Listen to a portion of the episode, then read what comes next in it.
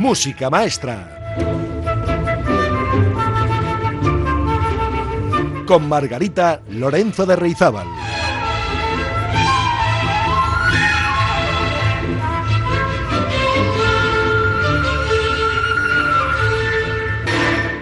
Muy buenas amigas y amigos, bienvenidos a este programa número 157 de Música Maestra. Hoy he preparado un programa que quizás no sea tan cercano a muchos de ustedes porque vamos a hablar de un compositor que no es excesivamente conocido por el público en general, pero que ha escrito obras muy conocidas. Estoy refiriendo a Aram Hachaturian o Kachaturian, con una K al principio y después una H. Los armenios lo pronuncian Hachaturian sin tener en cuenta la K. Nosotros decimos la K, Kachaturian. Es probablemente Kachaturian el más importante compositor armenio de la historia. Y creo que bien merece un programa y que ustedes, si no lo conocen aún, lo conozcan después del programa de hoy. Bien, pues Aram Kachaturian nació en 1903 y murió en 1978. Nació en Tiflis un 6 de junio, Tiflis, la capital de Georgia. Su padre, Elías Kachaturian, abandonó su país natal, Armenia, en 1870, estableciéndose en Tiflis como encuadernador. Los apellidos armenios terminan generalmente en ian, por eso Kachaturian, significando que proviene de Kachatur, en este caso, el apellido familiar. Bueno, otros terminan con el sufijo lian, que proviene del turco y significa su procedencia geográfica. Aram, Kachaturian, proveniente de Kachatur, empezó sus estudios de piano cuando se encontraba en el pensionado entre 1912 y 1921. Su hermano mayor, Suren, se había instalado en Moscú en 1910 trabajando en el Teatro de Arte. Su hijo, Karen, futuro compositor, nació en Moscú en 1920. Esta es un poco la familia de artistas armenios, es decir, estos son los Kachaturian. Pues Suren, el hermano mayor que estaba en Moscú, convenció a su hermano Aram para que fuera con él a Moscú.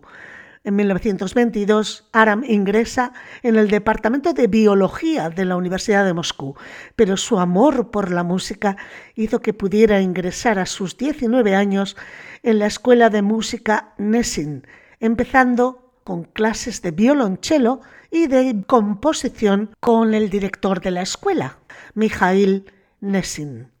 Se graduó en 1929 después de escribir sus primeras obras para piano y violín. De ahí se trasladó al Conservatorio de Moscú en el mismo año, estudiando composición con Miaskovsky, y se diplomó en 1934. Durante su época de estudiante compone una obra muy notable, el trío para violín, clarinete y piano, basado en melodías folclóricas tradicionales. Un año más tarde estrena su primera obra sinfónica, la Suite de Danzas, recogiendo danzas armenias, georgianas y de Azerbaiyán. Ese mismo año se casó con su compañera de estudios, la compositora Nina Makarova.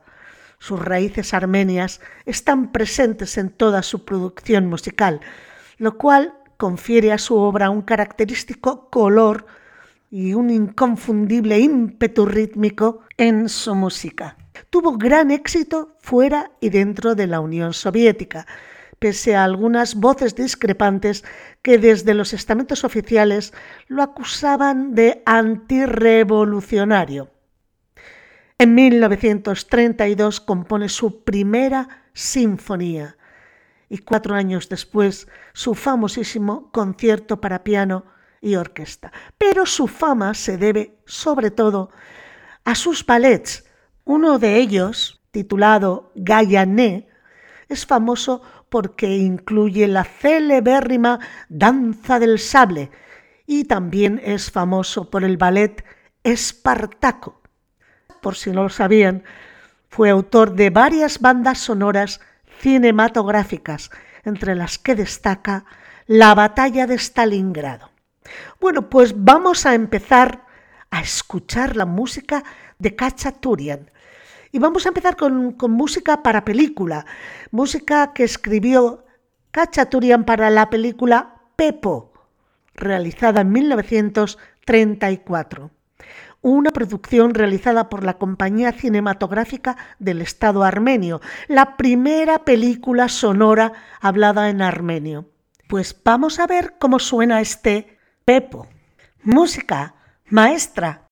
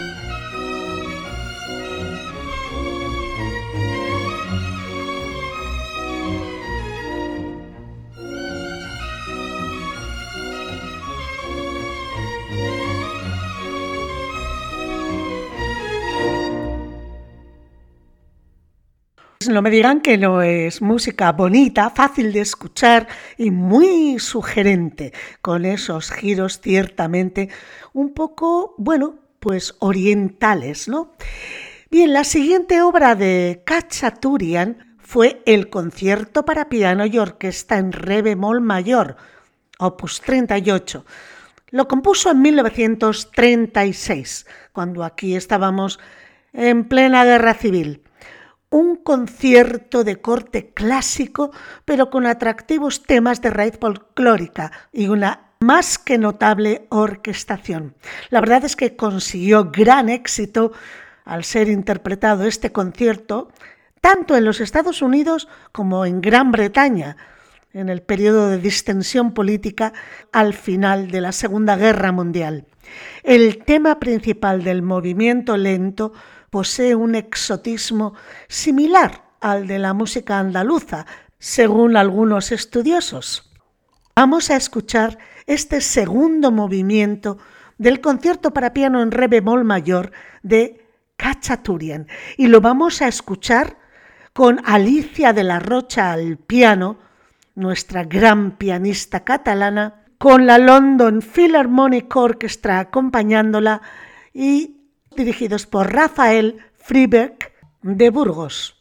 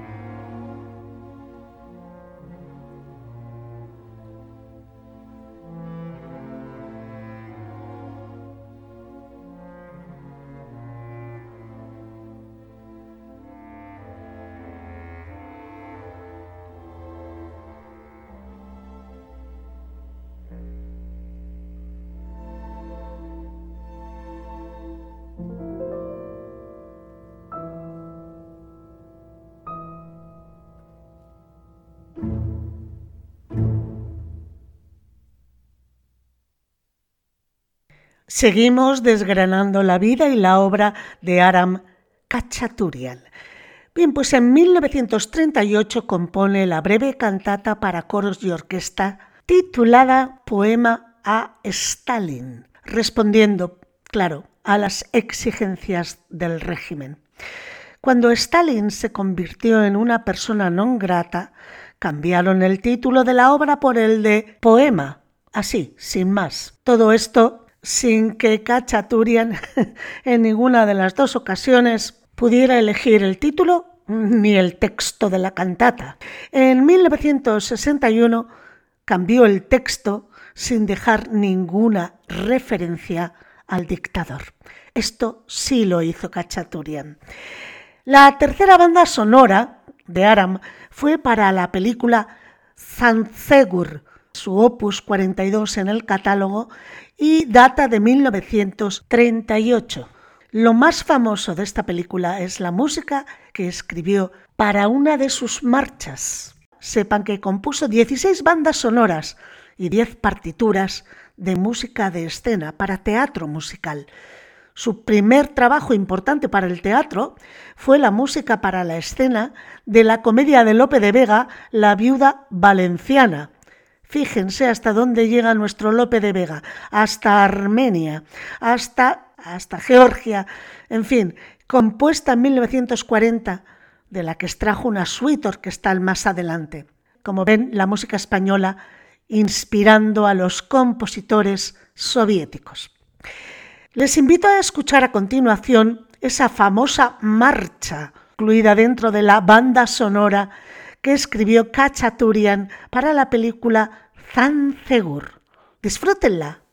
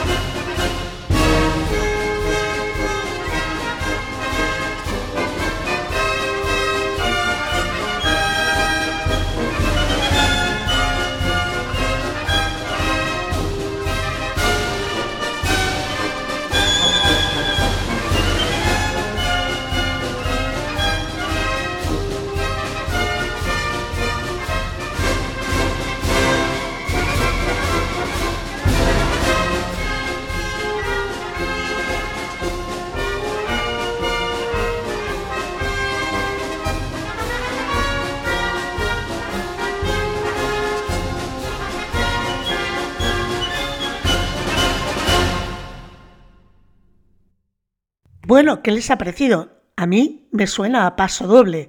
Eh, es cierto que hay algunos giros un poco extraños, pero el ritmo, desde luego, esto es un auténtico bailable en formato paso doble español. Bueno, continuamos un poquito adelante porque si hay una obra que también es de destacar en la producción de este compositor armenio, de Aram Kachaturian, es el concierto para violín en re menor, opus 46, compuesto en 1940 y estrenado por David Oistrakh. Precisamente este concierto para violín de Kachaturian es la obra que proporcionó fama mundial a este gran violinista, Oistrakh. Su sonido tiene una cierta nostalgia romántica y por supuesto está lleno de motivos folclóricos que fueron apreciados tanto por el público como por las autoridades soviéticas que le otorgaron el premio Stalin. Bien, fue tan popular este concierto que incluso más adelante, en 1968, el flautista Jean-Pierre Rampal realizó una transcripción de este concierto para flauta y orquesta y lo estrenó él mismo. Bueno, yo he tenido la oportunidad de escucharlo en mi casa en las dos versiones, en la versión para violín y en la versión para flauta, así, en vivo y en directo. La versión para violín a cargo de mi hijo, que es violinista, y la versión de flauta a cargo de mi hija, que es flautista. Qué suerte tengo, ¿no? Disfruten el tercer movimiento, Alegro Vivace, con David Oistrakh al violín y la orquesta de la Radio Sinfónica de Moscú. Atención, dirigida por el mismo compositor, por Kachaturian. Es una grabación histórica de 1965.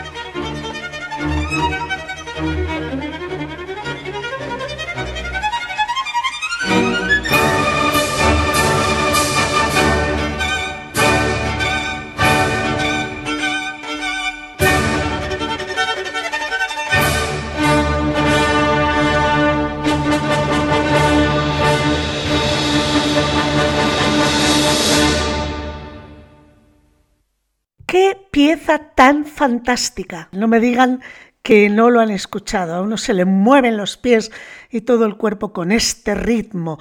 Y miren, mm, tengo la tentación de, si me queda un ratito al final del programa, de ponerles un trocito de la versión para flauta con Jean-Pierre Rampal, del primer movimiento. Vamos a ver si nos llega para hacer ese pequeño guiño a este maravilloso concierto de Cachaturian, originalmente para violín y posteriormente arreglado por Rampal para flauta y orquesta. Y ahora seguimos adelante, porque Cachaturian compone en 1941 la música escénica para la obra dramática de Mikhail Lermontov titulada Masquerada, Masquerade. En 1944 escribirá Cachaturian una suite orquestal compuesta por cinco de los números de esta música escénica, con el mismo título, Masquerade, opus 48. Pues les quiero ofrecer el vals, que se ha hecho muy, muy, muy popular. Seguro que lo han escuchado más de una vez y no sabían que el compositor era Cachaturian. En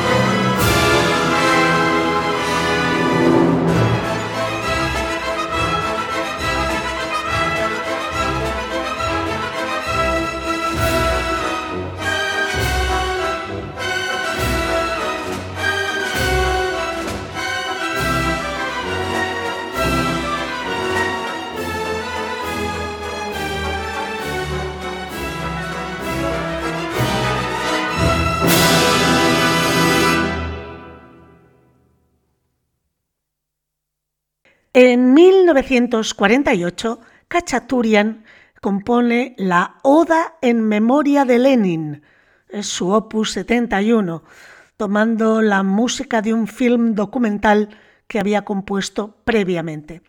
A pesar de todo ello y de escribir a la memoria de Lenin, no se libró de ser acusado por el Comité Central del Partido Comunista de tendencias burguesas y antirrevolucionarias detectadas en sus partituras.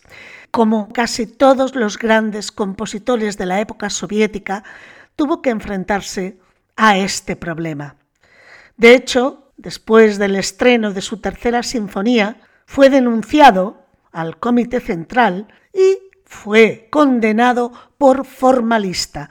La verdad es que escribir la música para las películas que glorificaban al partido era la mejor manera de conseguir el perdón.